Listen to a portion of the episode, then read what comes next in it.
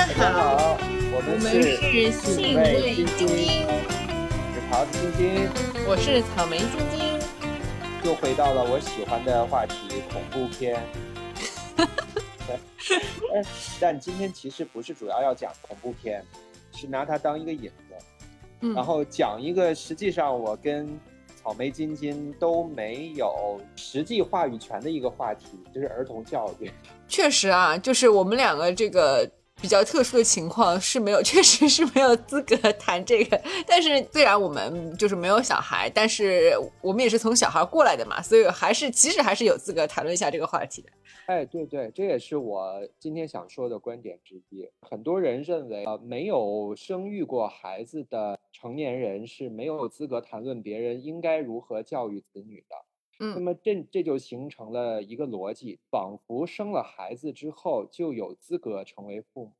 但是嗯，我们都知道，实际上没有一个父母拿到过资格证。对，说白了就是没有人真正有资格当父母的。嗯不管你是当的好还是当的不好，嗯你的技术，你如何教育孩子，如何与孩子共处的这个技术，是从来没有人真正去教过你，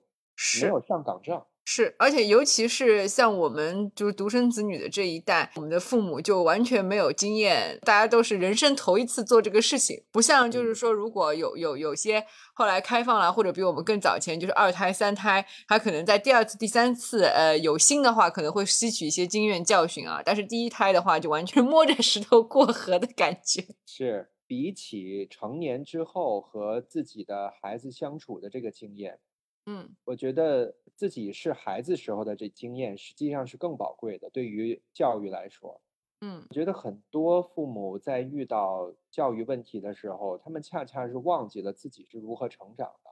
选择性了遗忘了自己童年的那些处境、那些回忆，自然而然的变成了一个打引号的父亲的角色，不管是母亲还是父亲哈，自觉的成为了一个父权的一个践行者，忘记了自己在孩子的时候是什么样的心情。是，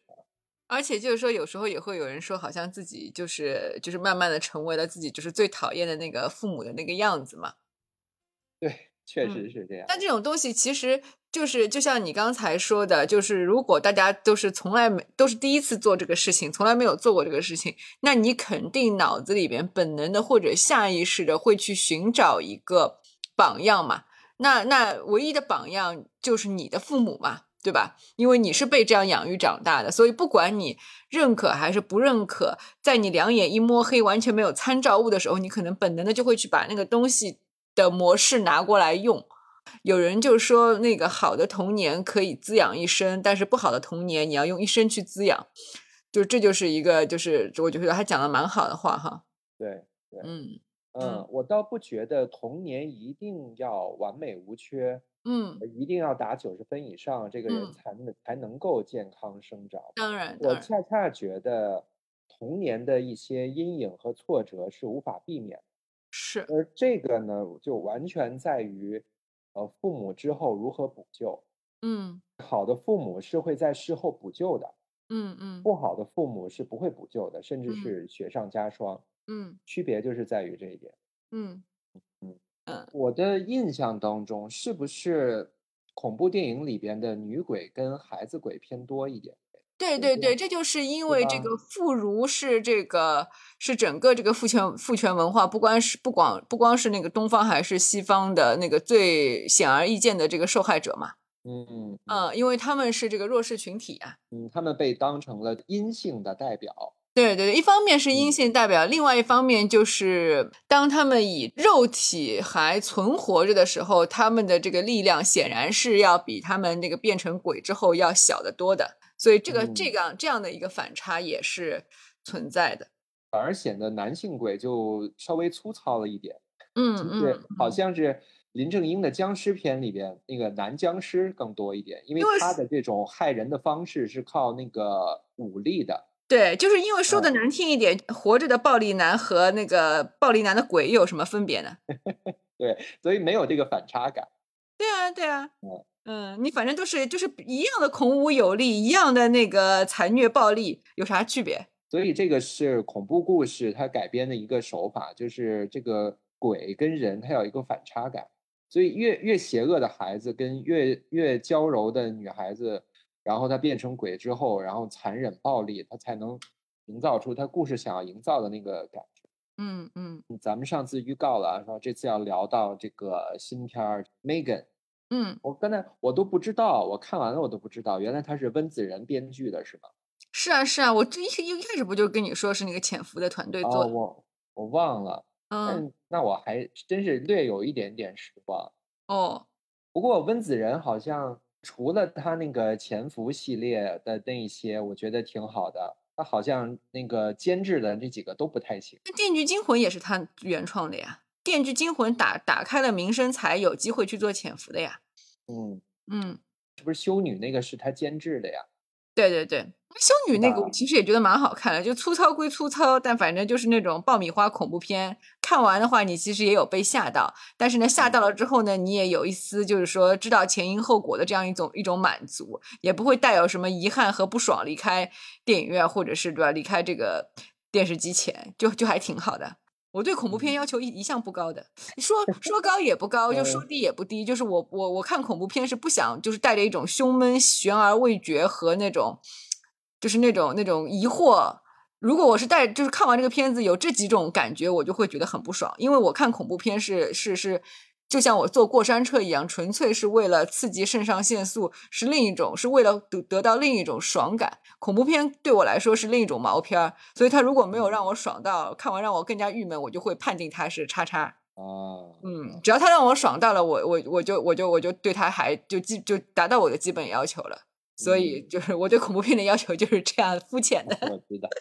不不不肤浅，这个就是一个很容易判断的标准，总比那些说不清楚的要好。你给 Megan 能打几分啊？我给 Megan 啊，嗯，嗯就是说你要是放在就整个这个恐怖片的这个影史当中的话，我就给他打一，如果是十分的话，就给打打一个六分的及格分。但是嗯你要是放在我近几年看过的这种小成本的恐怖电影里边，我搞不好会给他打七点五分，甚至八分吧。嗯，甚啊，至。那那么高吗？嗯，因为我觉得他故就是说，我觉得因为这两年的那个好多那种小成本的恐怖片，真的还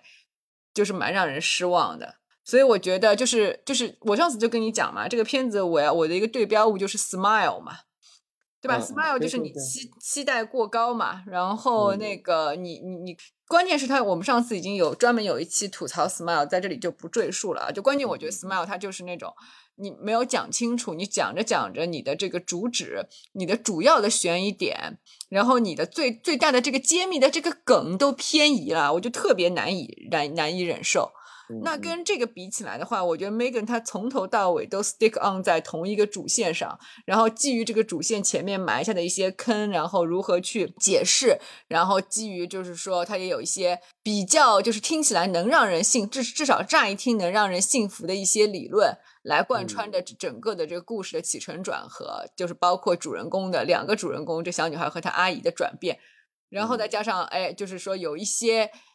有一些比较有趣的点是很当下的，嗯，就好像我之前跟你聊过那个尸体游戏嘛，那个 Pete 嗯 Davidson 嗯演的那个尸体游戏，他那个片子不就是很讨很很很老套的一个狼人杀，但它里边就所有人的这个关系对话都是很当下的，不是还有我不是还跟你讲过有一个姐妹说我做播客很辛苦是什么吗？对，咱们说过这个，对，然后其实 Megan 她也有这个很当下的这个话题，就是说一个不要孩子的呃事业型的这个女性如何处理突如其来的一个一个一个一个一个亲子互动的一个关系，就包括 Megan 其实是那个那个最后一直 在她耳边耳语是说，我知道你不要小孩的，你是一个美丽强大的女人，把这一切都交给我吧，我会替你照顾好她的，你就有精力去该干嘛干嘛。本来你也不喜欢她，你也不想要她。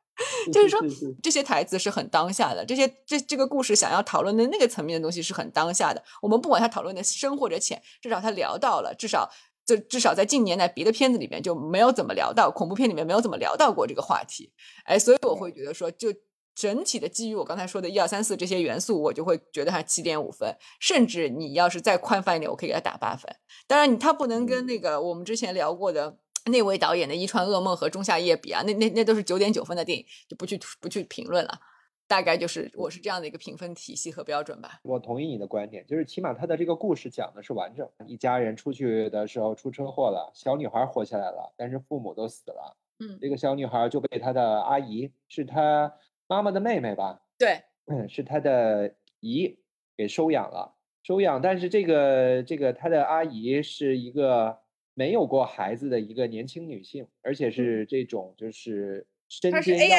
AI 工程师吧，对吧？对，一个工程师设计这个玩具的，他的工作也很繁忙，就一看就是这个事业型女性。而且他这个故事就是说，他这个故事短小精悍，把这些不必要的枝枝节全部砍去。你会，你刚刚说到这，我才突然想起来，你会发觉这个阿姨她的人际关系是很单纯的，甚至都没有给她设计一个什么男朋友、未婚夫、什么前男友什么的，不像 Smile 里面莫名其妙，对吧？还有个什么警察前男友。这就是就是就是你属于就是说你主线变不好，只能去扯东拉西扯，扯些别的东西，好像别的什么看点，别的什么什么什么层层面来来加一样。但是 Megan 他就处理的很好，就是就是人物片子短小精悍，故事简单，人物关系很集中，就这样一个对吧？阿姨和小女孩，然后然后阿姨身边的关系只有一个傻逼的上司和他两个炮灰兼那个助力的那个同事，对吧？他也没有硬要。在这个说这个这个小他和小女孩关系的同时，硬要再扯一下这个这个女女性的她的情感情感世界观什么什么的也没有，我觉得这一点也是加分项。就在这样的那个偏型里边，总之这个女的就是是个单身女性了，对吧？只有工作也没有别的什么。嗯，这个阿姨跟这个外甥女呢，就是相处就成问题，照顾这个孩子有点有心无力。而且呢，他当时呢，老板给他加压，让他马上出一款比对家公司要便宜的玩具。但是他实际上最想做的是一个就是更高端的，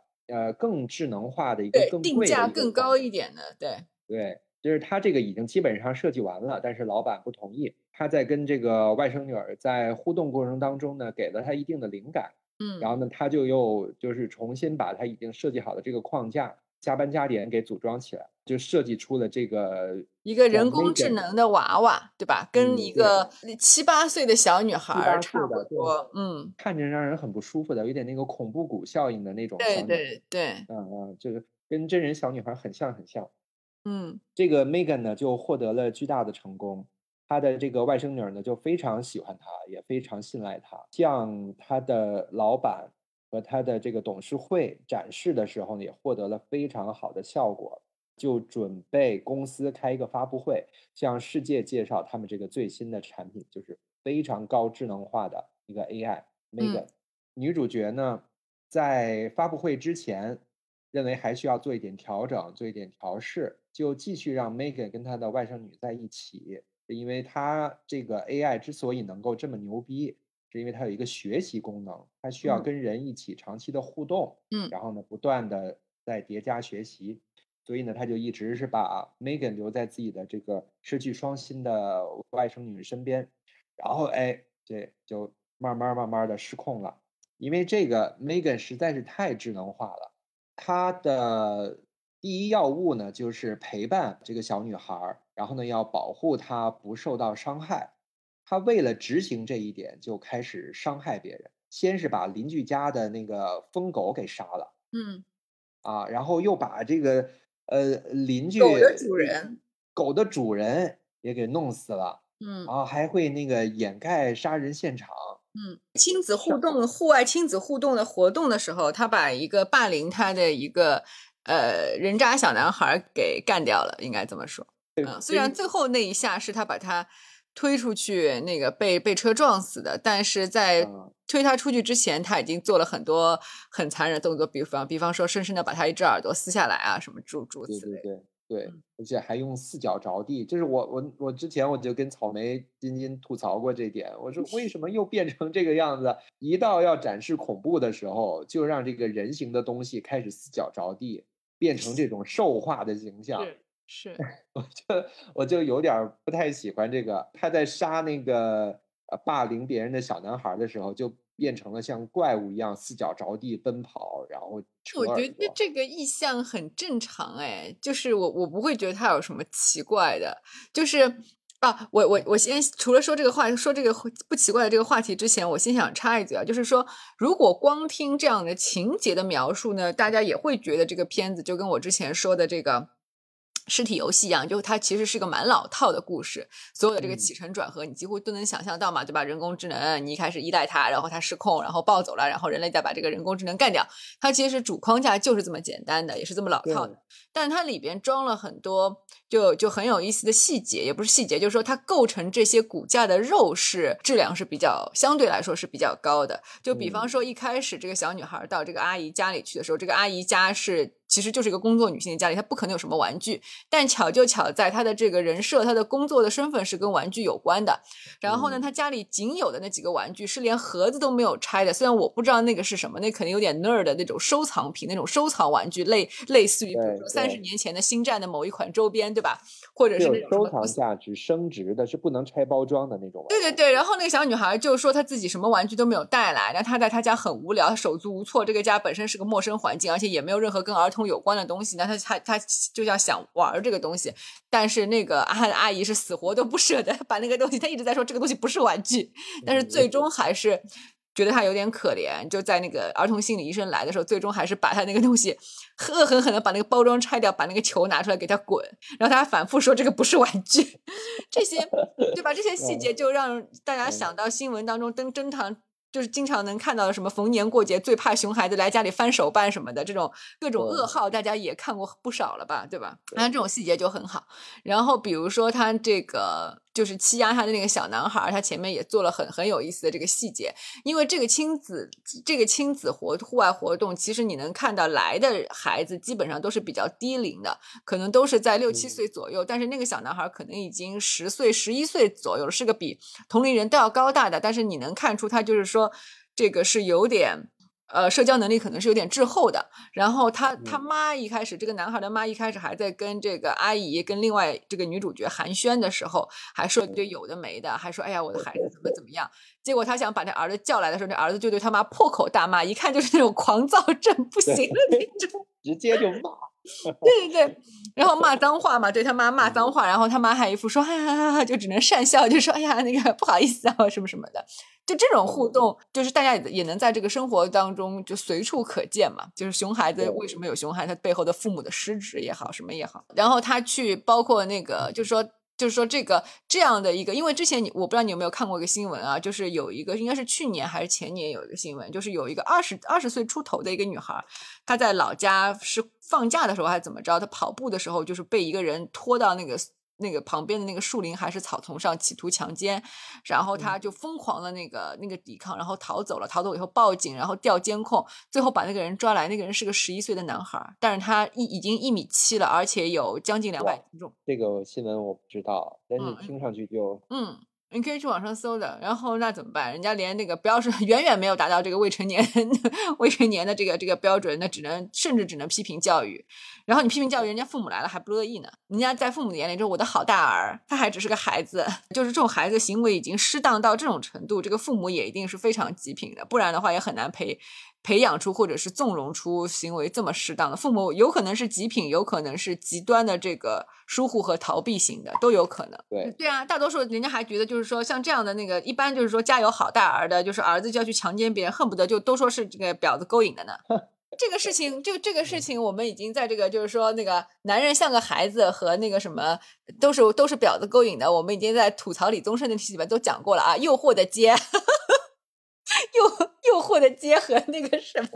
和那个领悟，对吧？看着我在对对对，心爱的男人像一个孩子，所以我们就不在这里吐槽。但他我想说，他那个那个点就设计的蛮好。其实一般的这个电影当中，就是为了，尤其是近几年的电影，为了这个政治正确，其实你是很难去在这个镜头前去表现一个小女孩儿。这个小女孩儿不管她是不是机器人吧，但她形象看起来是一个女孩儿对一个未成年男孩儿的杀戮的。嗯，血腥的，对吧？但是她人家反正就只给了，然后前面也也铺垫的够足够，然后呢，就现而且这个而且这个同时也很当下，虽然最后不是他杀的，他只是把他推下去让车撞他，但是他扯他耳朵那段真的很爽。对啊，对啊，对，因为因为在扯他耳朵之前，那个小男孩几乎已经要对这个娃娃下毒手，即即使是啊这个小男孩从外形上来看，是真的可以把这个娃娃锤烂的，嗯。嗯，所以这是一个教育恐怖片是吧？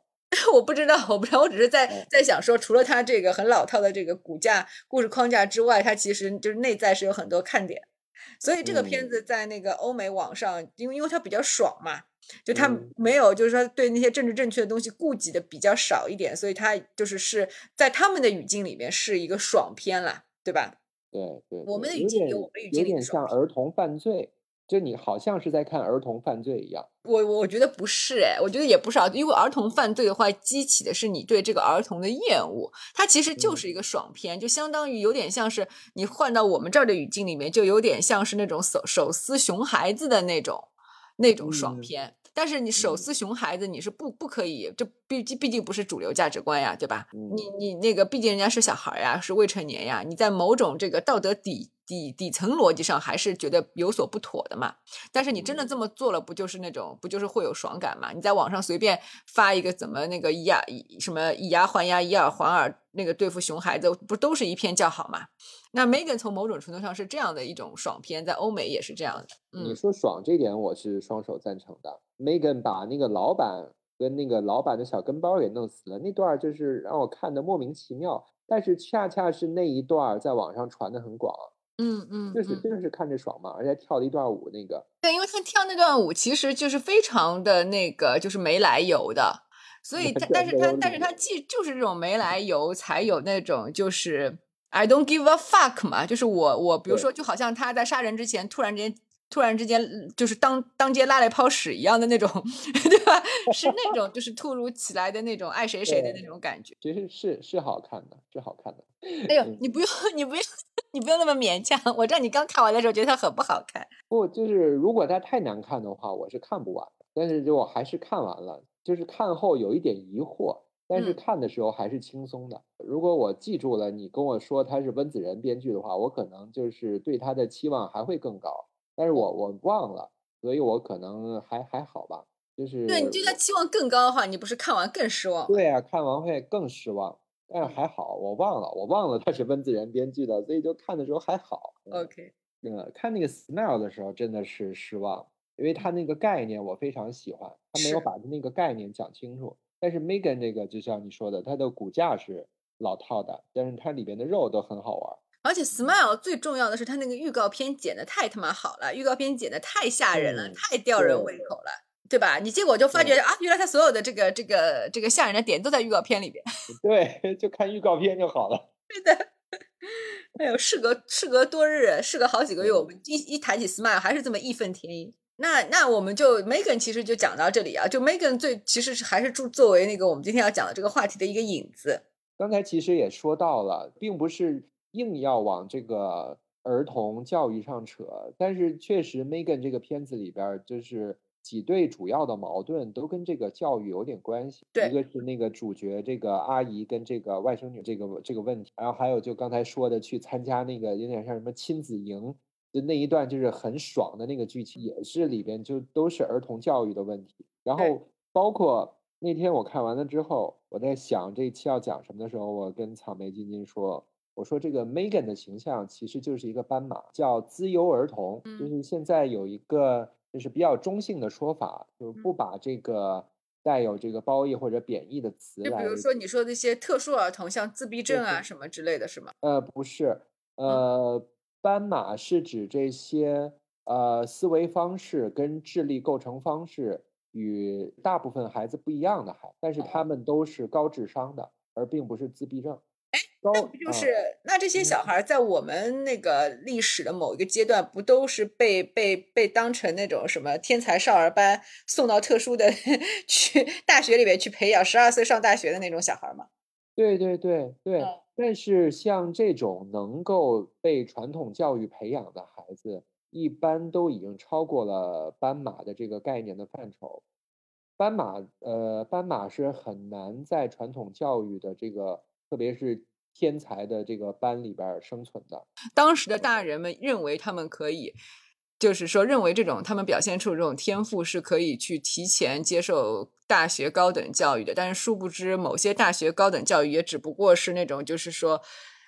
呃义义务教育的高阶版罢了，就是这样的这个教育模式依然是是不能适合他们。其实像这样的，在童年的时候表现出了算术能力很强啊，然后这个思维很敏捷的这个孩子，都会被认为这个孩子是天才。嗯，但是，一旦到了初中之后，呃，这个孩子很有可能会表现出成绩明显下降，呃，听课听不懂这种情况，然后这个逐渐的就沉沦了。是因为实际上家长跟学校都不明白这个孩子，就是这种斑马类型的孩子到底他是怎样思维的，到底是怎样的智力构成，只是把他们简单的认为他们的智力比普通的孩子发育的要早。但实际上根本不是这么回事儿。那现在有没有一个就是更加科学的结论来来来来描述这些小孩儿他们的这个情况到底是怎么回事呢？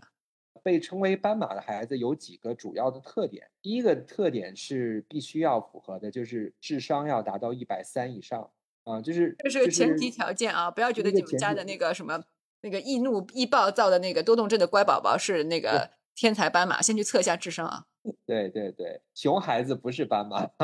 对对对，但如果熊孩子加上那个高智商，那很有可能是斑马。对对对，先这这个智商是这个前最最最先决的前提条件。对对对，这个测智商，我建议大家还是要去正规的机构，或者你们能够拿到正规的这种收费的这种题，可以做一下。建议大家做那个韦氏的智商测验，不要做那个瑞文的。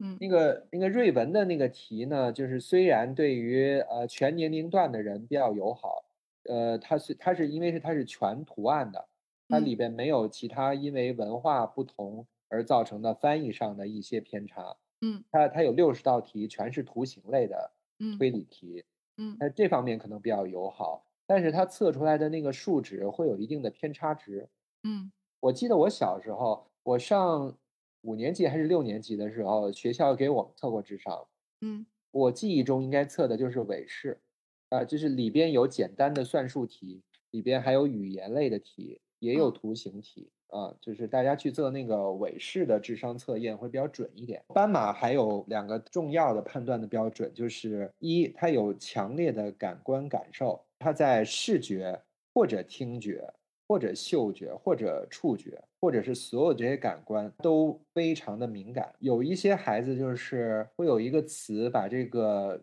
问题给掩盖过去了，叫做高需求宝宝。嗯，高需求宝宝并不能完全解释这个孩子为什么如此的敏感。我见过有一个孩子，他能够听到特别细小的声音，他能够通过只听马达的声音辨认出来几十种不同的车。嗯，我觉得这个就基本上就是满足了感官方面的敏感的这个标准。说一个不搭嘎的那个话题，你还记得有一次那个月曜日里边，他们也有一个这样的一个小孩，连话都说不清楚，可能只有两岁吧，但他的记忆力超群，他不是可以记那些相扑的那个名字，就是看到那个相扑的脸就可以准确说出他们的名字嘛？因为那些相扑的发型不是其实都是一样的，而且而且脸胖胖瘦其实也很像，你很难分辨的嘛，成年人都很难分辨，就。更何况这个小孩儿，那他记忆力超群，而且就是对一些就是细微的东西感知很强。然后节目组就就做了一个更更 更加恶搞的一个测试，叫他去看那个村上信五的不同的在不同的专辑里边出现的照片，单把他的头打印出来，然后让这个小孩可能看了个半个小时。接下来就光给他看这个信武的照片，叫他说出这是哪一张专辑。然后这个小孩的准准确率是百分之九十九，就只有到最后几张他有点困了，就是有点耍无赖了，就不想认了。但是基基本上前面的大概十几个、二十几个全部都就说的说准了，他只有半个小时的这个 预习和复习时间，他也根本不知道这个新狗是谁。这孩子很厉害。对，而且他甚至是，而且因为他他其实甚至是他，因为他不认识字嘛，他只有两岁嘛。所谓的那些专辑的名称叫什么，包括那些横纲的名称叫什么，横纲的名称。相扑横纲的名称都是他在听电视转播的时候记住了这个名字的发音而已，而那个村上信五的脸和他的专辑专辑名称也是工作人员念给他听的，他就他甚至都不理解那几个发音那几个字是什么意思，但是他就是一一对应起来了。这孩子是绝对的斑马，刚刚说到那个马达，那个我就想起来这个这个认脸的小孩了，嗯啊，有点像《最强大脑》嘛，《最强大脑》里边有好多这样的。但是《最强大脑》其实有一些你是就是说经过经年累月的训练，就有当然是有天赋，再加上经年累月。但是这个小孩只有两岁，他能他能经年累月到哪儿去？他来到这个世界上还不过才两年而已。你继续。是因为这个孩子在呃各个感官方面异常的敏感，所以他。拥有了一种类似于上帝的全知视角，比如说父母之间感情不和，想要离婚，但是还为了孩子就是没有离婚的那个状态，呃，极力的在孩子面前保持这种正常的交往的状态。斑马孩子可以敏感的感受到父母之间出现了感情问题，他可以从那个小到端一杯水的动作，然后到父亲对母亲说话的那个尾音的变化。来判断出他们之间的情绪有问题，嗯，然后他就可以判断出他们两个人要离婚了，而这样的孩子就会长期处于一种焦虑当中，所以就是有的时候就是这个孩子会会这个表现出来就是莫名其妙的愤怒，莫名其妙的悲伤，嗯，还有一些就是你不知道他是什么，他突然开始尖叫，觉得恐惧，嗯，那这样的孩子就是很有可能，这就好比我之前聊过的那个就是那个破屋子理论嘛。真的是风雨飘摇，到处在都是都是洞，你知道？对，嗯，成年人，特别是他们的父母，很难感受到孩子他是呃无时无刻不被这种密集的信息所包裹着，对，而且他能够就是就是从这些信息当中分析出来很多别人不理解的，而且就是可以预知的这些事情，甚至可以被叫做第六感吧，嗯。对，我刚才听你说这个，就很就就莫名其妙的想起了《圣斗士星矢》的片头曲，小宇宙吗？对对对，嗯，又想起了你说的，就是说这个朝阳在小宇宙当中关键部位的圣光。后来那个，我记得后来发展到后面，又又发展出了一个第七感。对，还有第八感呢。第八感我都你不记得。第八感我就没看了。第八感是什么东西啊？忘了，忘了。后面我也记得不是很清。对，反正就是第六感已经不够看了，要第七感、第八感。你继续，那那就是说斑马小孩的标准就这些吗？还还还有其他的吗？哎，主要就这些。但是实际上判定起来很麻烦，因为它是一个综合的标准。但是唯一不变的硬性标准就是智商要到一百三以上。对。啊，如果如果孩子的智商不到一百三十以上，却出现了时不时的那个尖叫啊，社交方面出现了一些问题啊，或者是情绪不稳定啊什么的，对对对，那还是尽早的看一看心理医生之类的。嗯嗯。但是如果像你说的，就是说，如果真的有这样表征的小孩，并且这个智商达到了一百三，那家长要怎么去处理处理这样的孩子呢？怎么和他们互动呢？亦或是这些小孩的未来要如何的去规划和安置呢？比如说他在。上课的时候会出现品行问题，就是斑马的孩子，他会多动，啊，破坏课堂纪律。但实际上，在做过研究之后，发现这些孩子为什么在课上待不住呢？是因为老师讲一遍，甚至没有讲的时候，他就已经明白了。但是为了适应全班的教育进度，老师往往要用那种比较慢的语速把这个问题讲好几遍。那这对于这个斑马孩子来讲是一种折磨。都不是无聊不无聊的问题了，就是他把一个同样的问题让他按在这儿，让他听好几遍，对他来讲是一种折磨。这些小孩儿不应该送到，但是就是说，就也不是每个国家或者是每个地方都有这样的特殊学校的嘛，对吧？就这种孩子，其实就他不应该接受普通的这个教育的嘛，就无论对他还是对其他平均资质的小孩，都是一种折磨啊。不管是我们国家还是国外，都很难在这方面做到圆满。X 教授，我哎，就说一个说一个特别典型的形象，就是那个 Sheldon，嗯嗯嗯，啊，他就是斑马，他就特别明显的斑马，嗯啊，我觉得在在咱们国家，其实斑马的孩子不在少数，但是很难有条件用他合适的方法去培养他。那那对，那如果从家长的角度来讲，说还真的是蛮辛苦的，就是而且尤其是如果。就是说，这种其实对家长是各方面的考验。就如果这个家长就是就是怎么讲，道德上有一点点瑕疵，被这个稍稍稍被这个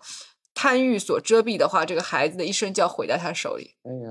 这个是确实是很难办。我我为什么会提起这个事儿啊？因为我觉得这个 Megan 里边的这个 Megan 就是一个斑马。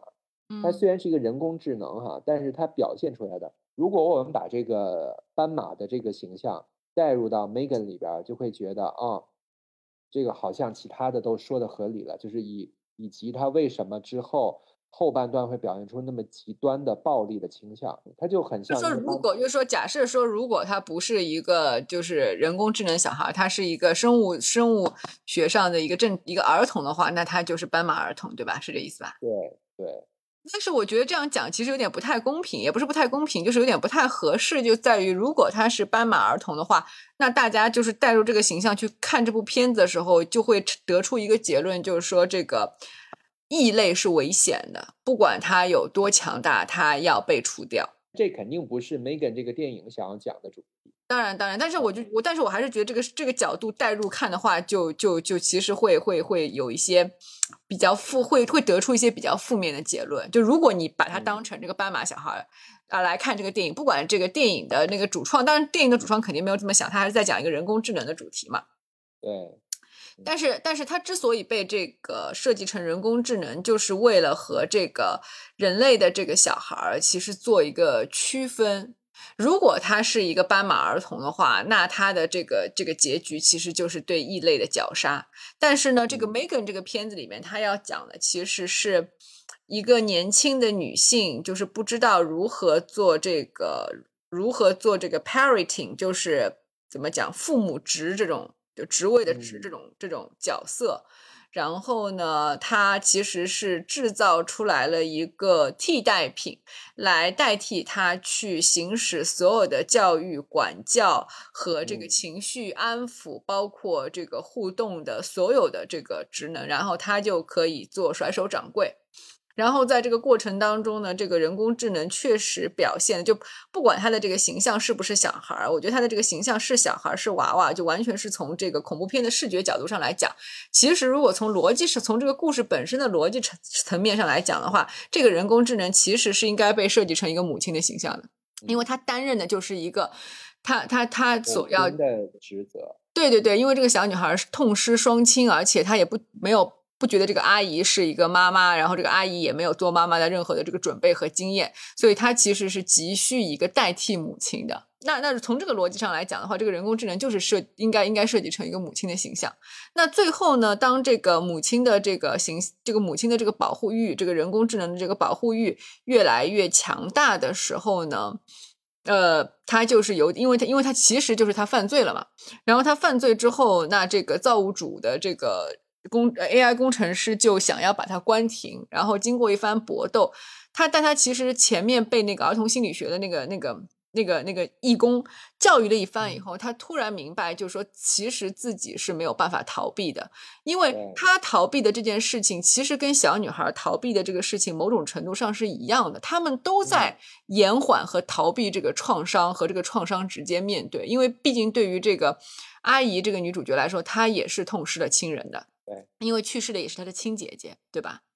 然后虽然他的这个痛没有小女孩来的这么剧烈，但是也是痛苦的，而且就是说痛苦，呃，随着痛苦带来的这个生活的巨变，因为他的生活当中有闯入者，而对于这个小女孩来说，这个生活的巨变就就更加直接了嘛。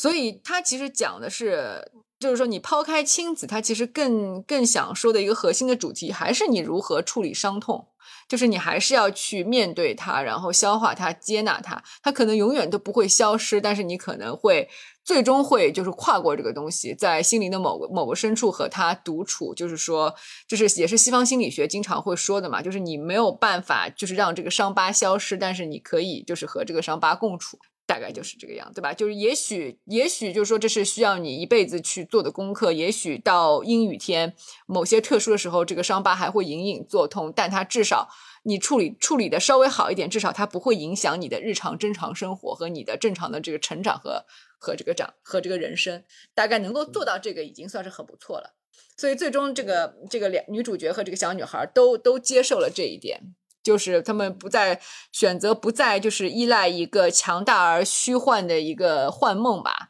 然后反正最终就把这个有问题的这个机器人给合力绞杀了。大概大概就是想要讲的是这么一个一个东西。对我其实是觉得，虽然就是说可以用它来，我觉得它的儿童心理学真的不是作用在这个人工智能这个娃娃身上的。我觉得如果要讲儿童心理学，其实就恰恰是我刚才说的这个小女孩和她阿姨这一趴才是儿童心理学。但 Megan 这个形象无论怎么样，我觉得她跟儿童是没有关系的，它只不过碰巧做成那个样子，是为了符合这个恐怖片的一贯的一些传统而已。它如果做成一个成年人的形象，感觉好像没有那么恐怖。不，这个片子就是艺术片了呀！你想想，我刚才那个故事重新讲一遍，对吧？把那个人工智能的形象换成一个母亲，它其实就是一个还蛮文艺的片子，它是另外一种调性。反正影片的最后是这个阿姨跟这个小女孩联手把这个 Megan 给消灭掉了。嗯嗯啊，把他们之间这个隔阂去掉了。一开始他们都依赖着 Megan，有了 Megan，那这个阿姨就可以自己埋头事业了，当甩手掌柜的。那这个小女孩也有了一个依靠的一个东西，但实际上，这像就像你说的似的，这个伤痛只是延迟到来，它会带来更大的问题。那他们最后就是把这个 Megan 消灭掉了之后，才才就是真正的拥有了彼此嘛？啊，真正的或者是说这个小女孩跨出了这个成长的第一步嘛？嗯，对对，嗯，因为成长都是带带有痛苦的。回到如果回到我们就是说最。这个最开头讲的那个话题，对吧？就是说没有百分之一百的这个完美的童年嘛，但是其实就是说童年的一些挫折，有的时候它是非常有价值的。Megan 呢，它里边有一点，为什么会让我就联想到斑马这个事情啊？就像你呃一刚才已经说了，就是他在这个女主耳边 PUA 的那一句话，嗯，就说你把事情都交给我。然后我可以做得很好，然后你就可以做你的事情了。我知道你是一个独立女性，你并不想这么早成为母亲之类的。就他说的那段 PUA 的那个话，就立刻让我想到了这个斑马这件事情。因为我在生活当中看到了，我亲眼见到的就是孩子是如何 PUA 自己的母亲的。但是问题就在于那个小孩不是斑马呀。对他不是。所以你看，其实他如果是就好了，你知道吗？如果他是的话呢，我倒是可以给给他妈妈提供一个就是如何解决这个问题的另外一套方法，因为那就是完全另外一套如何对待这个孩子的这个方法论的问题了。那恰恰是他孩子不是，所以就完全就是一个品行问题。对，这这就不好不好管，是因为品行问题必然是家庭带来的。啊，或者或者是全方位的这个生活环境啊，就是带来的这个问题也是长期积累的。那绝对不是说你改变一个呃对和孩子的交流方式，这个问题就解决了。那就而且变得很难。而且上次在那个，而且上次在在我们在讲那个出轨和自信化那一期里边，你其实不已经说了嘛？就是说那个这个小孩的这个妈妈，就是那那期里边的主角 A。A 姐嘛，那那个 A 姐甚至在 你你你试图要要要去解决她一些问题的时候，就说你其实可以跟你的小孩适在某些时候适当的保保保持一点距离，找回自己，就是说。除了母亲之外的别的那个更加自我的身份的时候，这个 A 姐不就直接跟她女儿说说什么？星星星星哥哥说那个让我那个不要你，让我什么离你远点，就是有这样这个话说的如此让人窒息，就是有这样的母亲智商的母亲，你指望你怎么让她去去去跟这个小孩儿，对吧？我我是在帮你分析，我是在掏心掏肺的跟你说一些其实以我的身份不应该说的话，我又不是你的咨询师，对吧？啊，我不需要对这个事情负责。然后你把我对你就是单独私密聊的这个话题，然后你告诉了相关人。这是一个非常愚蠢而且不尊重人的行为，而且就是说，不单单是是他的这个告诉了相关人，就是有一种就是违背道德的一种某某种职业伦理的这个这个动作。更重要的是，他压根就没觉得这是一个心理咨询，他心理咨询类的这个建议，他压根就觉得这只是一个扯闲篇，他的认知就到那儿了。既然是扯闲篇的话，当然是随口就是就是认认认出来说着玩，大家听个乐的那种。就 A 姐的这个孩子哈，虽然我我我不能说我是看着他长大的，因为我我并没有见过他太多次，但是就是自从这个孩子能够说话以来，就是我每一次见他，我都要刷新一下我的认知。就是十岁了吧，是吧？你知道这个孩子有一个秩序敏感期吧？出生之后一直到六岁都是处于一个秩序敏感期，他对做事的顺序还有物品摆放的方式。都开始有自己的要求了。有一次，他们全家出去玩，又又是我们一块出去玩哈。嗯，从这个玩的地方要返回了，回到家中，开车已经开到一半了，我们回头的时候，突然发现 A 姐的他们全家那辆车失踪了，嗯没有跟上来。嗯然后就是我们打电话问他们怎么了，怎么没有跟上来？电话那头就说说不行了，那我们就停在这儿了。说那个某某某就是这个孩子，嗯不让我们走了，说一定要回去。回去干什么呢？回去到出发地点，重新按照他要求的顺序上车。啊不然他就不走了。过了一会儿，他们那个车追上来，然后我们问没事儿了，说没事儿了，怎么解决的呢？就是跟他协商，说我们现在回去出发地点肯定是不行的，但是我们现在停在这儿，所有人从车上下来，按照你说的顺序再上一遍车，行不行？一开始这个孩子还是不愿意的，但是后来大概僵持了半小时，终于同意了。所以就是所有的姥姥姥爷，然后爸爸妈妈都下车重新上来一遍，按照他要求的顺序，可以了。但是你光听这个嗯故事，我会觉得这个故事还是一个蛮 蛮好的故事。就是我觉得这个这个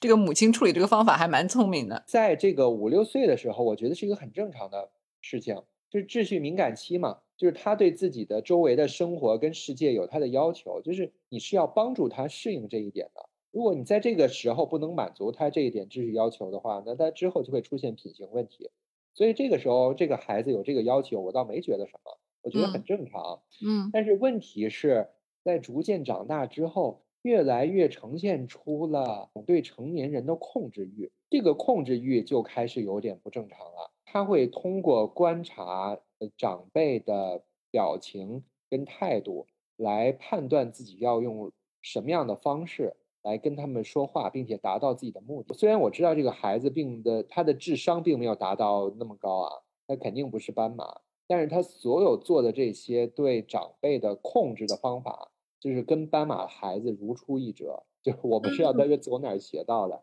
那你是觉得就是说他是只对他妈这样，还是说对他家里所有的人都这样，并都能成功？对所有人，包括对小伙伴儿，包括对他的同学，嗯就是真真的是见人说人话，见鬼说鬼话。嗯他能够观察到这个人需要什么，然后嗯就用那种对付他的这种独特的方式来让他做自己想让他做的事情。天生的销售人员，好棒。那 我也觉得是，我觉得是，我说这孩子如果是将来是干个直销什么的，那不了得啊，嗯 嗯嗯啊，绝对能干出一番事业来。嗯，如果在这方面引导好的话，还真的是挺了不起的。是啊，我再说一个例子，就是你能明显感受到这个孩子有多么了不起。又是那个我我跟那个 A 姐一块出去玩啊，每次都是 我跟他们一大家子出去玩观察到这个现象。啊、也是要那个从我们玩的地方出发了，要回家了，然后突然在那个 A 姐住的那个房间就爆发出争吵的声音，啊，就我就就我们都知道了啊，估计是这个孩子跟 A 姐又吵起来了，大概僵持了两个小时，两个小时，嗯，对，那还出不出门了？一直等着他们呀，一直等等着他们把架吵完。最后我们打听了一下，到到底在吵什么？他想梳一个什么头，但是那个 A 姐不愿意给他梳，嗯说太麻烦了，说马上要出门了，就两个人就僵持不下了。A 姐呢也比较烦，可能语气就不太好，说了一些责备孩子的话。这个孩子之后呢就不再说梳头的这个事情了。他的诉求是什么？就是你好好跟我说话，必须要让他的母亲用一种柔软的哄着的方式跟嗯他把要求再提一遍，他嗯再决定是否遵从这个要求。嗯所以早上两个小时的时间，不是在扯梳不梳头这个问题，嗯而嗯，是这个孩子一定要跟 A 姐扯 A 姐态度的问题，一直扯了两个小时，啊，最后其实就是很典型的 偷换概念嘛，就是在这嗯个 A 的层面上，我说不过你，我就抓住你在这个 A 层面上表现出来这个 B 层面上的有一点点瑕疵，我就就着这个 B B 事儿来说说说事儿嘛。这个是一种，这个这个是一种吵架技能来的，我觉得。有的人可能天生就会，或者是在这个生活环境中习得。对，因为你梳头这个事情，嗯其实你要无限制的争下去，你是就是这个 A 姐的孩子是理亏的。对，嗯，但是就是说，这个 A 姐吼了他这个事情，他觉得这个事情可以争争一争，这个事情他觉得自己是占理的。因为这是 A 姐错了。就比比如说硬要 A 姐给她梳这个头，可能就她觉得自己没有百分之一百正确，可能这事儿就是就是吵不开。但是那个 A 姐吼了她这个事情，她觉得吵得开，所以她就就及时的转换了话题嘛。对呀，就很聪明。嗯啊，就及时的把话题扯到自己能够吵赢的一个议题上。嗯啊，我我之后就想要跟人家偷换，就是偷换概念，然后那个就是混淆话题、混淆重点，这个就是很典型的一种就是吵架技巧。嗯，就是然后最后大家都忘了在吵什么，其实对对嗯，核心的问题都不重要了。嗯嗯，每次 A 姐都被绕进去。嗯每次都被绕进去，我就觉得特别奇怪。我说，我说你不至于吧？我说你怎么着也是成年人，你怎么每次吵架都吵不赢一个孩子呢？你每次被扯到他的话题里边，你就不能够坚定你想说的事情，把你要说的事情说完，然后你就离开吗？A 姐做不到然后，每次都被他的孩子扯到这个这个这个争吵的漩涡里边，然后最后就是这个跟对啊，我觉得这个就是说你有没有点到这个技能点的问题，这个跟是不是嗯成年人其实关系不大。好多成年人就是就是可能网上你还看到好多人说，就是有时候人家在吵架之前就先自己都已经先哭了呢，你知道吗？A 姐起码没有这样。哦，对对对对对 对对，我看到，对的，你刚才说的那个话题稍微扯回来一点，就是那个上车顺序的这个话话题啊，啊就是我还蛮有感觉的，就是因为可能我从事这个行业，身边创作者比较多嘛，就创作者呢，可能就有点那种社会化不够的那种情况，可能会多一点。就我认识的那些，就是在我的标准里边还是挺纯粹的人，他们多多少少就是会保留一点你刚才说的这个叫什么秩序对秩序的那个要求，叫什么那个那个话怎么说来着？秩序敏感。对对，多多少少的会保留一点秩序敏感期的一些习惯，就包括我自己也会有啊，但不是那种就是那么呃时时时时出现的。就比方说你在某一刻，你会觉得今天出门就是说走这条路或者是走那条路，可能就会有有有差别，会对你那个就是说嗯之后的那个要发生的事情就会产生一个变化。然后呢，我我认识的朋友还有说，他有一天出门就突然之间就是觉得我今天一定要走这个。就是就是沿着那个什么盲道的那个什么直线走什么的，一定要踩在那个点上，每个点都要踩到什么的，就是会有一些哦很，就是你你你甚至可以说这是一些莫名其妙的这个小迷信。但是我今天听你一说这个就是秩序敏感这个词儿，我就突然意识到它其实是基于就是说有点像是那种儿童返祖 你知道现象，就是就成年人在某一刻。对，就返祖到了那个儿童时期的一些对这个秩序敏感的一些需求上。我觉得好像每个孩子童年都会玩这个游戏，就是走那个方砖，嗯嗯不能踩到线。嗯嗯如果有人破坏了我这点，我我就会觉得今天一天就完了，嗯。就甚至有点要要死的那个感觉。对啊，对啊，哦所以我就说，我认识身边我一些跟我关系还蛮好的成年人，就是中年人，就都还有某时有某时某某某些时时候会时不时的冒出来一些这样的这个敏感、秩序敏感的那个那个那个症状，所以还哦蛮有趣的。哎，真的像儿童返祖。嗯嗯嗯哎，你成年以后没有这样的情况吗？不会吧？有，对啊，那不就得了嘛？所以你刚才说这个 A 姐的小孩儿，这个要求那个上车秩序的时候，我非常我非常那个有感觉，而且我嗯非常我非常支持他，而且我觉得他妈处理的还不错，就是既没有就是说浪费大家时间回去，只不过是就近停下来，大家再上一遍车。我觉得这个互动还是蛮聪明的，就比他那个粗暴的家长有的是，就是给给小孩打一顿揍一顿，就是说你怎么能提出这么无厘头的这个要求？你是不是脑子有病？这样粗暴的家长也是比比皆是的啊。所以我觉得嗯至少在这件事情上，A 姐处理的还蛮好的嘞。结果看着是好，好像还好啊。但是因为我了解他，我知道他并不是主动的用这种方式达成一种和解，他是嗯实在是被这个孩子控制的没有办法了，所以嗯事事都妥协。嗯就是你明白这个意思吗？就是他他并不是这个有智慧的、主动的选择了这种方式和这个这个这个度过孩子的秩序敏感期，而嗯是因为他苦于被孩子控制，不得法，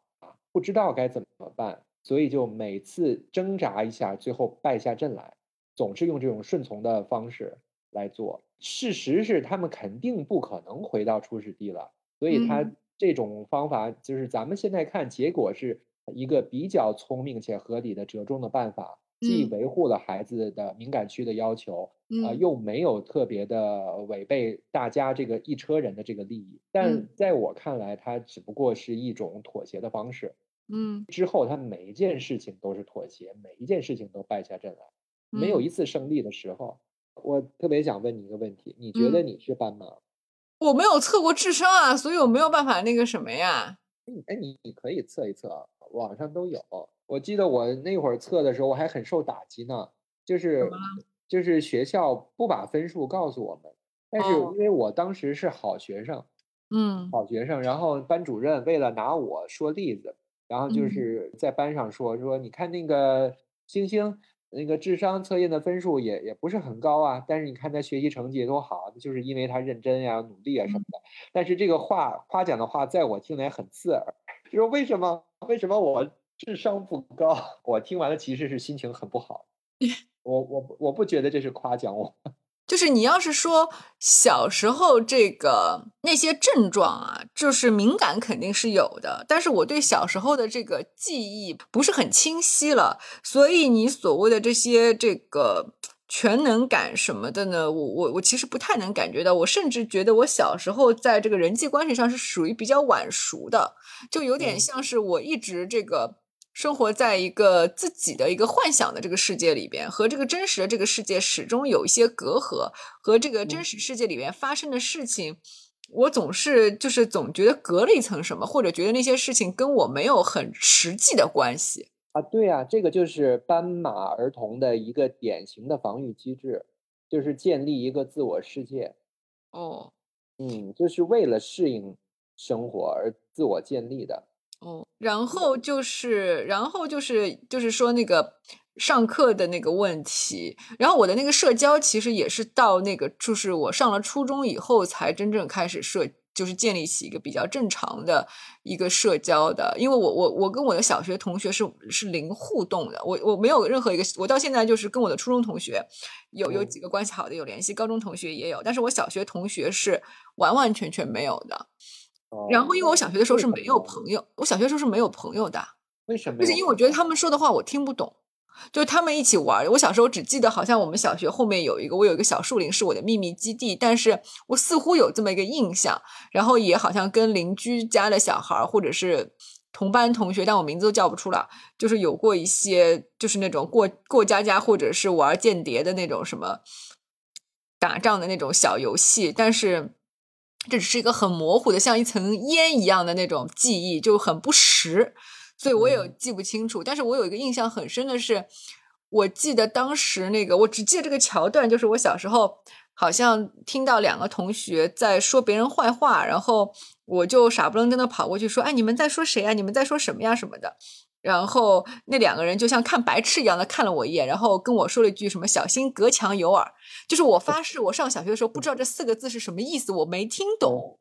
就是我没有听懂他们在说什么，就好像他们说了句外语一样的。我还是后来那个到了，我记得过了好久，我有一次什么就查字典，我就突然之间查到这个词了，我才回想起来，哦，原来当年他们在说是说的是这个意思。但是你居然把这个词记住了。反正反正总之就是说，而且我我我上小学的时候成绩也不是特别好。就是小学题都很简单嘛，然后，然后，然后那个，但是我小学的时候成绩就一直是就是中不溜的，就好像小孩儿都能考九十九、一百，我可能只能考个九十，是属于这种的。然后就是到了初中嘛，就反正是到了初中，后来学习就好一点吧，然后到了高中就偏科偏的厉害，就好的就特别好，学的特别好嘛。但是我我整个。我我只知道我上学的时候，上学课堂纪律一直是有问题的，就是从小到大，就直到我那个高中比较特殊，就不在乎这个，就就比较好，比较让我自由的发展了。但是，呃，小学和初中的时候，就是经常开家长会，只要家长被叫去，就一定说我的课堂纪律有问题，然后不认真听讲，然后那个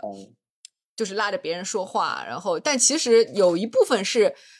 要看学科的，我觉得有些老师讲的，就像你说的，他可能就是我早就听完、听懂了，你只是在重复而已。我我不想听，我坐不住。然后有些是我我真的听不懂，就是无论就是就像这个人嘴巴一张一合，再说一些什么隔墙有耳的话，我连他说的话都听不懂，更不要说他讲课的内容了。所以这两种我都坐不住。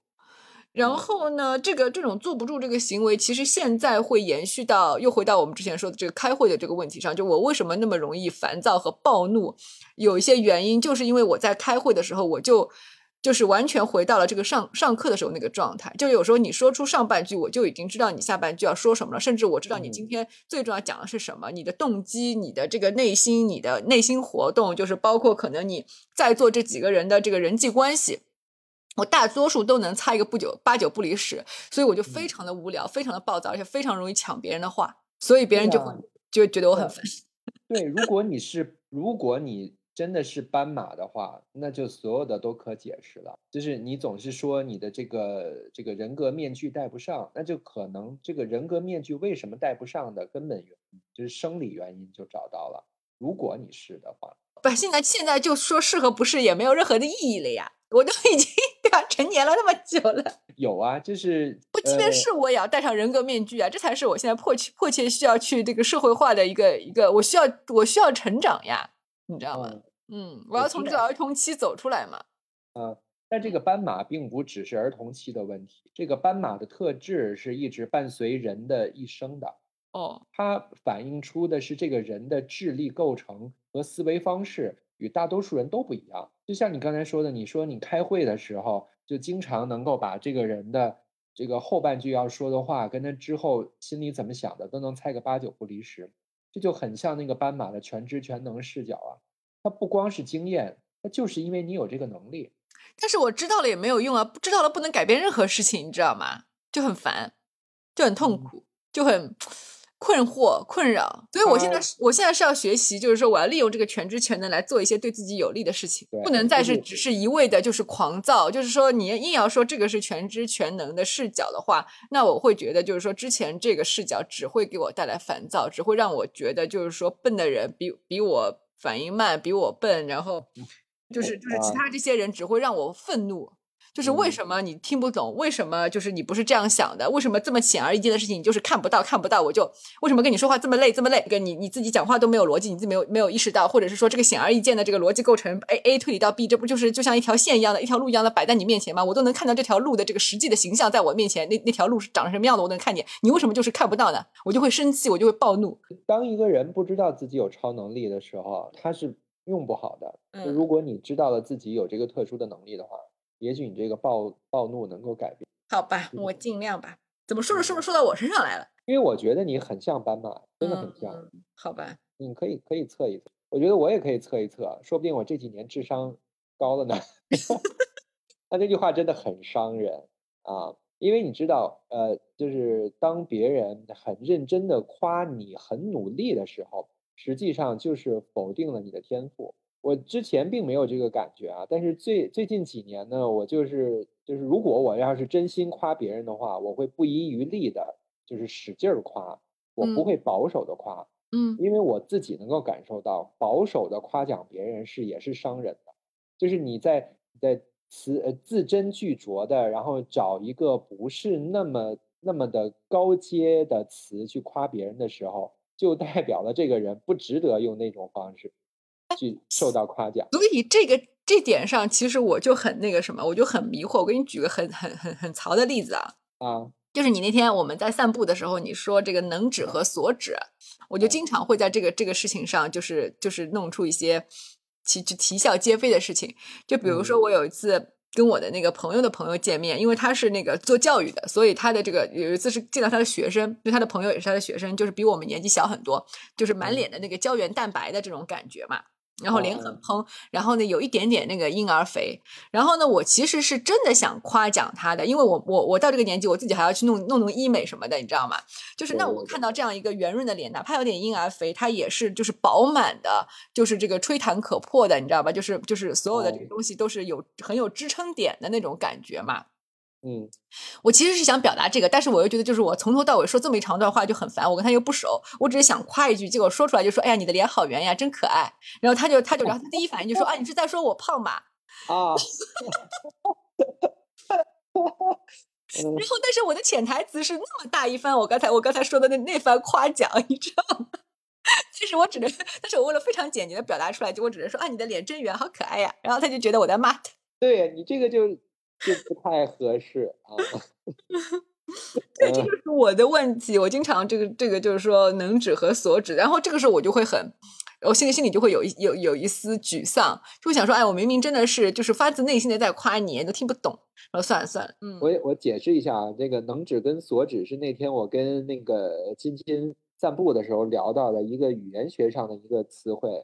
呃，所指就指的是这个词的字面意思，能指是指这个词背后的它的所代表的图像、声音以及一切其他的它真正的含义。这个这个就是我们当说出一个词的时候呢，对方往往呢是要翻译一下，把这个字面意思理解成他自己所认为的、所代表的那个形象、声音以及其他的东西。所以在这个语言沟通过程当中呢，经常会产生歧义，就变成了刚才 金金所说的那个情况。明明是想夸对方，但是因为跟对方不熟，所以选择了一个相对保守的词汇，结果对方完全会错意了。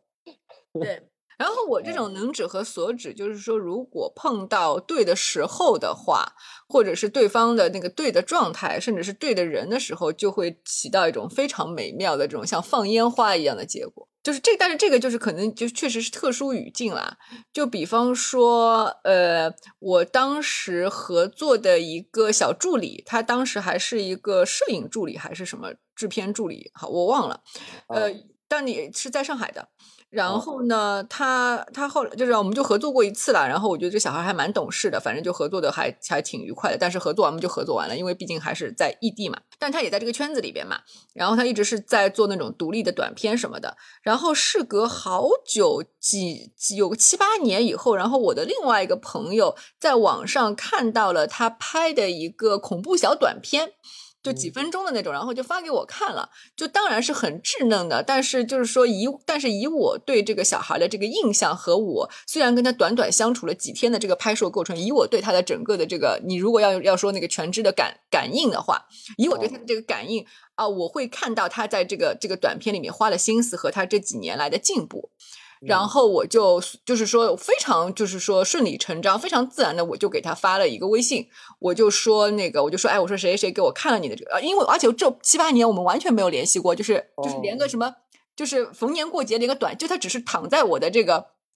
这个这个叫什么通讯表里，对对对，他只是躺在我的通讯录里边。啊，然后我不知道为什么，我就是就是就是看完这个这个短片以后，我就随手就把他找了出来，就随手给他发过去，我就没有任何开场白，就跟他说叉叉叉，就是我们共同认识那个朋友，说叉叉叉给我看了你这个短片，我说我说我觉得你拍的很棒，我说有一些那个，我就具体的说了，我说有有有一些镜头一看就是设计过的，我说而且是是是，就反正我就还就是说的是就蛮具体的，就大概就表扬了他一下，然后他非常感动，几乎当场就要哭了。因为他觉得，就说这些东西没有被别人看到，这就是一个很好的例子啊！就是你夸奖别人的时候，夸的是具体的点，就非常令人感动。这个具体的点必须是在创作意识层面上的。嗯嗯，如果不是的话，其实你想，生活当中很多你很多的这种，就刚才我说，比如说我想夸一个人年轻、皮肤有弹性、饱满好，那个那个什么的话，我我比比方就是说我话到嘴边就就有点懒得说，或者是说。想找一个，因为我不是，我只是当下有那个反应，而不是说像你看到了一个作品，就是你对这个作品本身涌起的这个信息量是这个两个信息量是不一样的。嗯嗯，就比方说那个，就是第一个那个女孩，第一我跟她不熟，然后呢，就是我觉得就是没必要，就是就是跟一个不熟的人一下子讲这么多话，我觉得也可能会把对方吓到，就是可能是，而且而且是我们刚刚见面，就比如说，哎，你好，什么，坐下来才两三分钟。我就看到他，然后我在坐下来两三分钟的时候，我在某一个角度看到他那个脸的那个弧形特别饱满的时候，我就我就想夸他了。但是第一，大家真的不熟，刚刚才坐下来，我就觉得我要是说那一大段话，其实会把，其实也是会把对方吓到的，对方会觉得我脑子有毛病的。你你想是不是？也是。对，所以呢，对，所以就说我的这个思维就在瞬间当中做出了另外一种调试和反应，就是说我我想一个问题，有时候我可能会想了太多步，就是我在看到 A 的时候，我已经可能想到了 A B C D E F，就是我把第一条路径已经在我脑子里面预演了一遍，然后我甚至预看到了那个预演的结果，我觉得好像不太好，我就换过来走 B，虽然 B 的这个 预演的结果也不太好，但是我觉得起码没那么麻烦。所以我在脑子，我在几秒钟当中迅速的脑子里面已经预演了一遍，如果我把我刚才想的那整个一番话，什么饱满，什么年轻啊，什么胶原蛋白，什么骨相啊什么的，说你看其实年纪大了会怎么怎么样，跟他做一个对比，讲那么多的话，对方绝对会觉得我脑子毛病，我跟他又不熟，然后我就迅速的预演了一遍以后，做出了一个反应，就想用一个最折中的这个话说出来。但是呢，我其实其实，但是呢，我我因为嘴。出口出的太快了，我要是再想一想，我可能可以不用圆，而再想一些更加好的修辞。但是我那个时候就是说懒懒得再想了，就我觉得第一条路径走不通，我就随便想了个第二路径，我就随随口夸了一句很圆，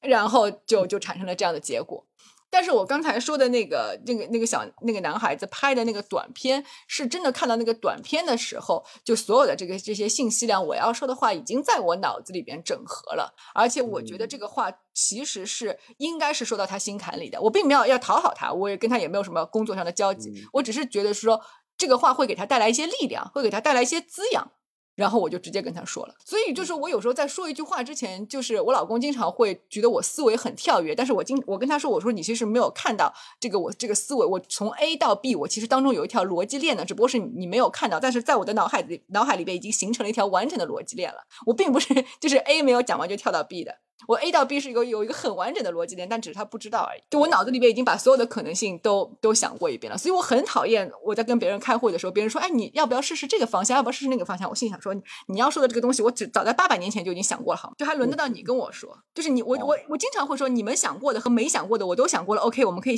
往下往下谈了嘛？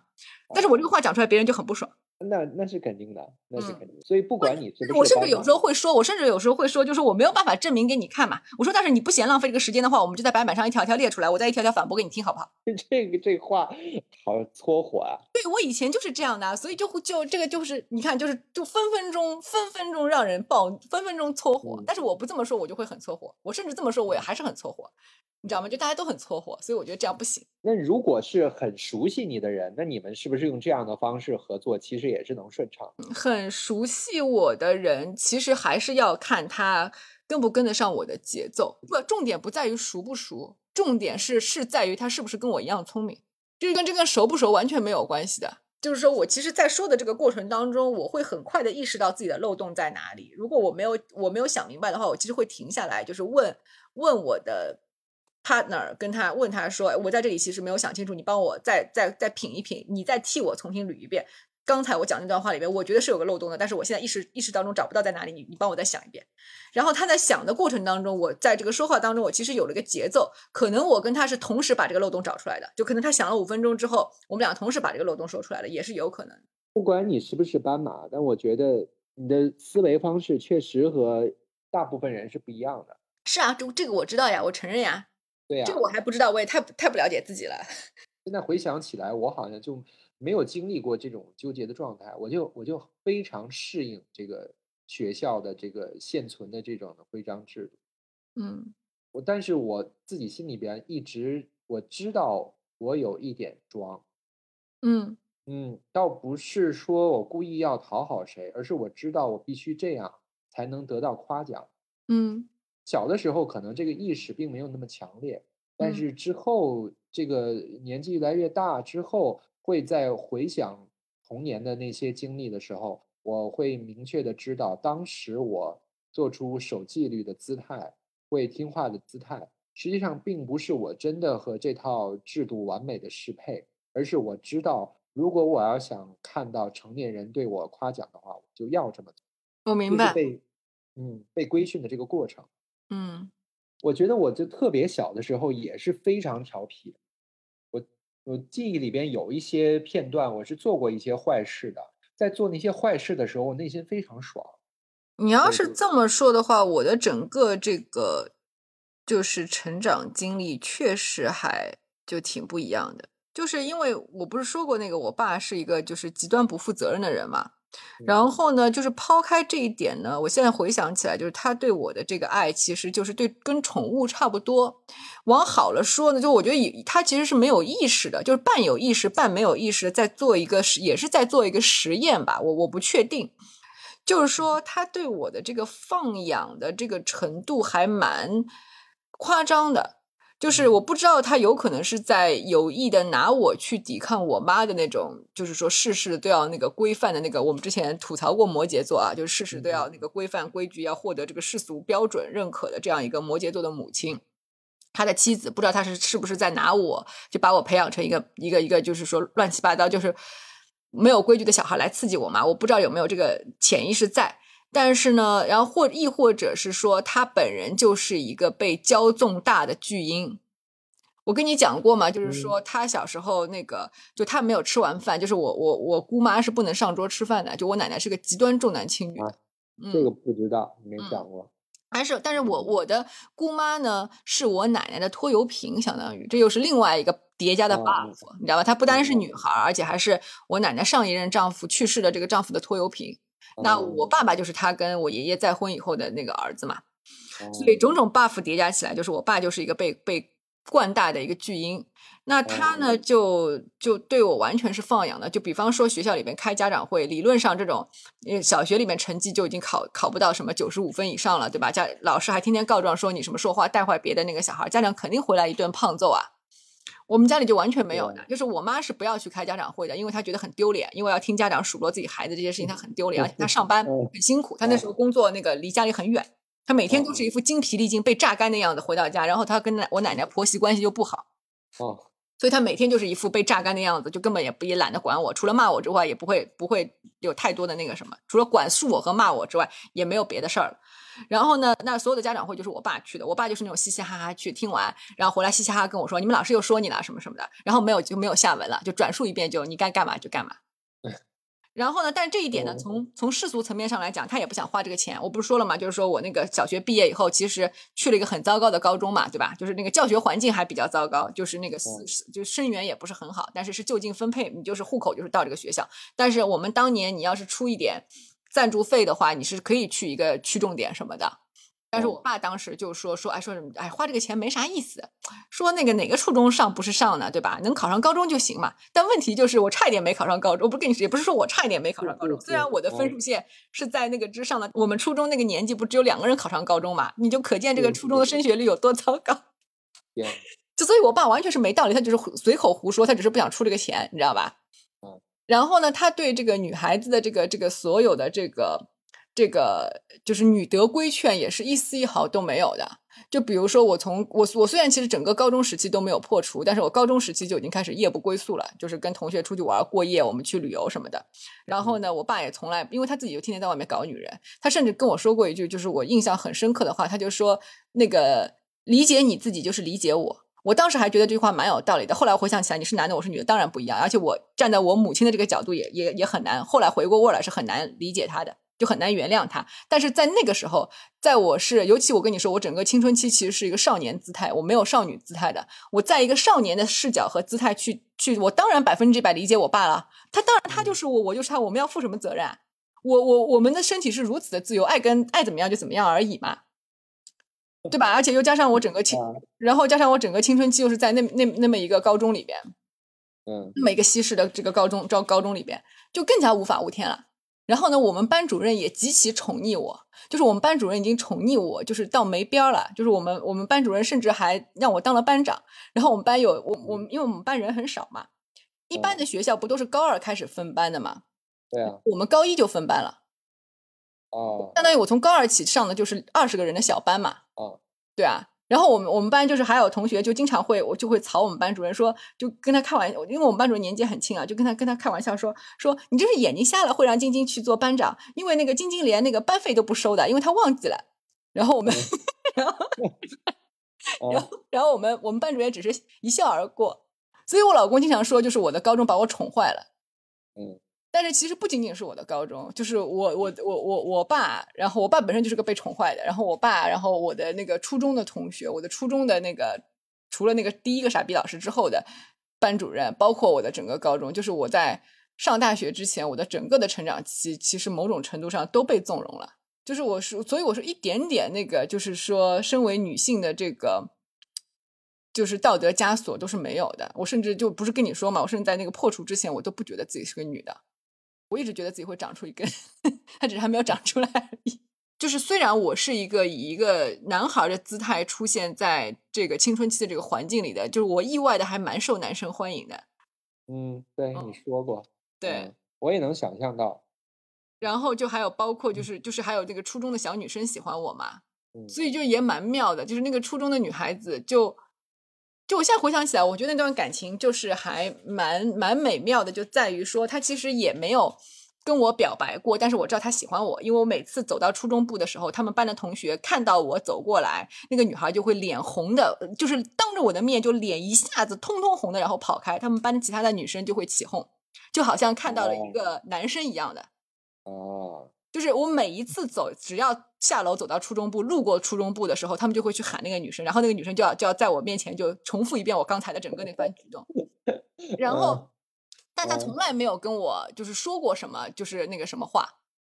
然啊，后，呃，然后他退队的时候，他好像是升升初三还是怎么样，我不跟你讲嘛，就他把他的那个红领巾，他写了一首诗，然后藏在他的红领巾里面，把他的红领巾送给了我，这不是很美妙吗？那不错嗯。啊，就是对，所以我的整个青春期其实是受到了很多，就是在我看来是很珍贵的这种就很纯粹的嗯。情感滋养的。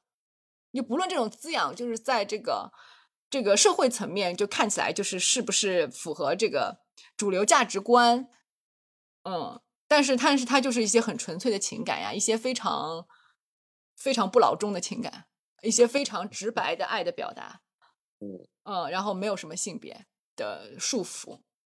所以就就是很自由、很快乐，超级自由、超级快乐的，就是为所欲为。就我就可以用“为所欲为”四个字来形容的。而且因为我有有有一门成绩就非常好嘛，就是有一门成，就是我的英文成绩，就是当时是相当于是我高二的时候就直接考托福，嗯就我高二，我高三整个高三都没有学过英语的，因为我们我们英语老师觉得我不用学了。我们的外教说你写的那个英语作文是我们 college 的，是我们美国 college 的水平。所以因为英文成绩太过于特殊，然后而且我们学校是鼓励某种程度上它是鼓励偏科和素质儿童的。它反正就是我们那个学校当时很奇怪，它就是在培养那些奇奇怪怪的人。然后包括我说那个 Sheldon 也是，他就是物理偏科偏的很厉害，他甚至指出了那个教材上的算法错误。哦，所以就是学校是鼓励这样的人的，所以就是说，对于你的其他的一些出格的行为，就是根本就是什么迟到早退，什么什么什么，就是在别人上课的时候在走廊里面喧嚣、大喊大喊大叫，什么唱歌跳舞，没有人会管你的。你甚至拉着我，甚至上着上高中的时候，拉着我的当时那个高中的那个男朋友，跑到校长室门口去那个去接吻，被校长看到，校长也是当当做没看到，就走过去而已。这是真事的，你很难想象的，真的是真事哎。哎，那我那我觉得你们学校很适合斑马，很适合斑马孩子。但它也只存在了，就是说，就是那那个那个那个时段也只存在了嗯两到三年，后来就没有了。后来就就淹没在那个一样的体制下了。对对对，因为其实是跟那个时候，就是说这个事情你其实可以在网上搜到的，但是我就没有办法说这个名字。就是当年其实上海是有一阵子，就像所谓的就是有一个氛围，就是当年上海要搞素质教育，就是在哦这个改革开放的那个九十年代，有一阵是要搞那个素质教育，有一个风潮。然后呢，我们这个学校又是个新建的这个学校，我不是跟你说过吗？当成所以它就是被被这被变成了一个，而且就是说我们当时的学校是有外资的嘛，建校就是有外资的，所以它就完全变成了一个这样的一个，就是很很奇很不老中的这么一个学校。但是后来就是我毕业以后又过了两三年，就是本身这鼓吹教育、鼓吹素质教育的这个风潮没有了。然后，那大家还是要看升学率。那你要看升学率，你的教育方式一定是会改变的呀。你不单是看升学率，还要看你的名校率呢。像我们这个高中后来变成区重点，也是要追名校率的呀。对呀、啊，我们当时高中是有奖学金的哦，考上这个就是虽然我上的也是八大，但是不在这个五所学校里边。上海交大、上海复旦、西安交大、北大清华这五所学校，只要考上了四年的学校，四年的学费高中给你出。我们这一届有的是四年学费都是高中出的。提什么素质教育，在在那个高考面前全都没什么意义，最后嗯还是要看分数。是啊，但是我们那一届你要说，其实他是成功的，啊就是他的这个名校率是可以的，因为我们这一届你想只有两百个人呢，考就是在这种氛围下考入那个就是我刚才说的这个五所学校里边的都还有七八个人呢，一本率是百分之八十五，然后大学本科率是百分之九十五，很高了。就很。高啊，就很高啊。这是其实证明，就是说证明不压抑天性的这个教育是未必就是不能，就所以就很，但是但是这个事情你就没法说了嘛，根本只是赶上了这个，你也说只能说赶上了这个时代的风潮。你这个经历跟我们今天的这个话题还挺扣题的呢。听你们学校的那个氛围就很难得，虽然就是昙花一现，对，真的但真的是昙花很真的是昙花一现。我我们学校就就是完全是相反的一面，就是压抑天性的代表。但好在好在我正好符合这个学校的要求，所以我并没有感受到特别的特别的被压抑。话因为我管理是很重要的。我觉得我我上中学的这几年就压抑的已经就无感尽失了。刚才不是说这个斑马的孩子其实各方面感官都很敏感吗？我觉得我各方面感官就为了适应这样的环境，就自己把自我封闭了，就完全不去听、不去看、不去想。而且我想说的是，我们当时那个高中开放到这种程度，但是大家都在就是很有一种默契，有一种默契是没有进行任何的性行为。呃，就是我们那个高中是大家就是至少我们那一届啊，就是全部都是在那个就是高中毕业以后才有性行为发生的。虽然有很多很多谈恋爱啊，然后包括就是我自己都不知道换了多少个男朋友，但是没有一个是有发生性行为的，就大家都遵守了一个底线。然后这个底线也很可爱，是其实是因为你你被赋予了足够的信任和自由，你反而会知道这个底线在哪里。就好像我们我们上学的时候特别有意思，我们上高中的时候还做过，就是有一次考试实验，就是说无监考，就是有一次期末考试大考是那个不知道就是说是校方哪根筋抽了，还是我们年级组长哪根筋抽了，总之他就突发嗯奇想想做一次人性实验，就如果没有老师监考的话会怎么样？但是你们每个人都要在那个黑，我们老师在黑板上写一个，就是说我承诺我不作弊，然后每个每个孩子都要上去签名，然后你们就是说够不，你们是不是有自尊心，够不够那个尊重自己说过的话？然后那那整场考试就是没有一个老师了，就我们在一个空荡荡的教室里边，也没有摄像头的，就直接考了。然后我们当时自己还在说说说那个说，哎呀，这种那个没有监考作弊一点意思都没有了。然后我们大家就都没有作弊，然后考考的稀烂的也有什么的，就成绩都很真实。所以这个就也就有很多很有意思的这种事情，你知道吧？就是这个就是我想起来跟刚才说就是没有那个在高中时期也没有性行为是一样的，就是当你被赋予了这个，当你被尊重的时候，你就会自尊自重嘛。嗯，我想起你之前经常说的一个那个下等人的那个概念，就是你你自己定义的下等人的概念。对就是低自尊的人。低自尊，对这个自尊，当你被充分的信任的时候，才能有自尊。嗯但是就是但是在就是就是在世俗层面也确实给我带来了很多困扰呀。我们不是从第一期就开始，我们之而且我们之所以会做这个播客的节目，其实很大一部分的原因就是出于我要戴上人格面具的这个 迫切的需要。是，对，所以我就看完这个 Megan 之后，其实我我联想到的其实就是你，哦，我我就看到了这个斑马的这个概念，看到了这个著作，其实我就想，我就想金金会不会是斑马？不知道呀，我没有呃测过智商。就不管你是不是吧，其实这个呃这个斑马这个概念的出现，其实就是为了给呃这一群和其他人不太一样，思维方式、智力水平都有明显差异的这一部分人，给他们一个定义，让他们好定义自己。戴人格面具肯定是没有问题了，但是从我的角度来看，其实戴不上的你也没有什么问题。戴不上的我影响我挣钱呐、你现在半戴不戴的，不是也能挣吗？但是我戴上了会挣得更好啊，而且不单单是挣得更好，是会让这个工作顺利推推进啊，这个很重要。嗯嗯，就是有很多事情，因为你知道，就是说，在中国的这个职场环境当中，有很多事情别人看你不爽，会故意故意拖坏拖慢你的进度的，嗯，对吧？没有任何原因的，对吧？甚至是嫉妒你比他聪明，或者是看不惯你的态度。那我如果能够那个骗骗他们，让他们觉得舒服一点，我何乐而不为呢？嗯。我只不过以前不就是做不出这个这一点吗？那要达到这个目的那，只能继续努力了，继续努力吧。继续努力。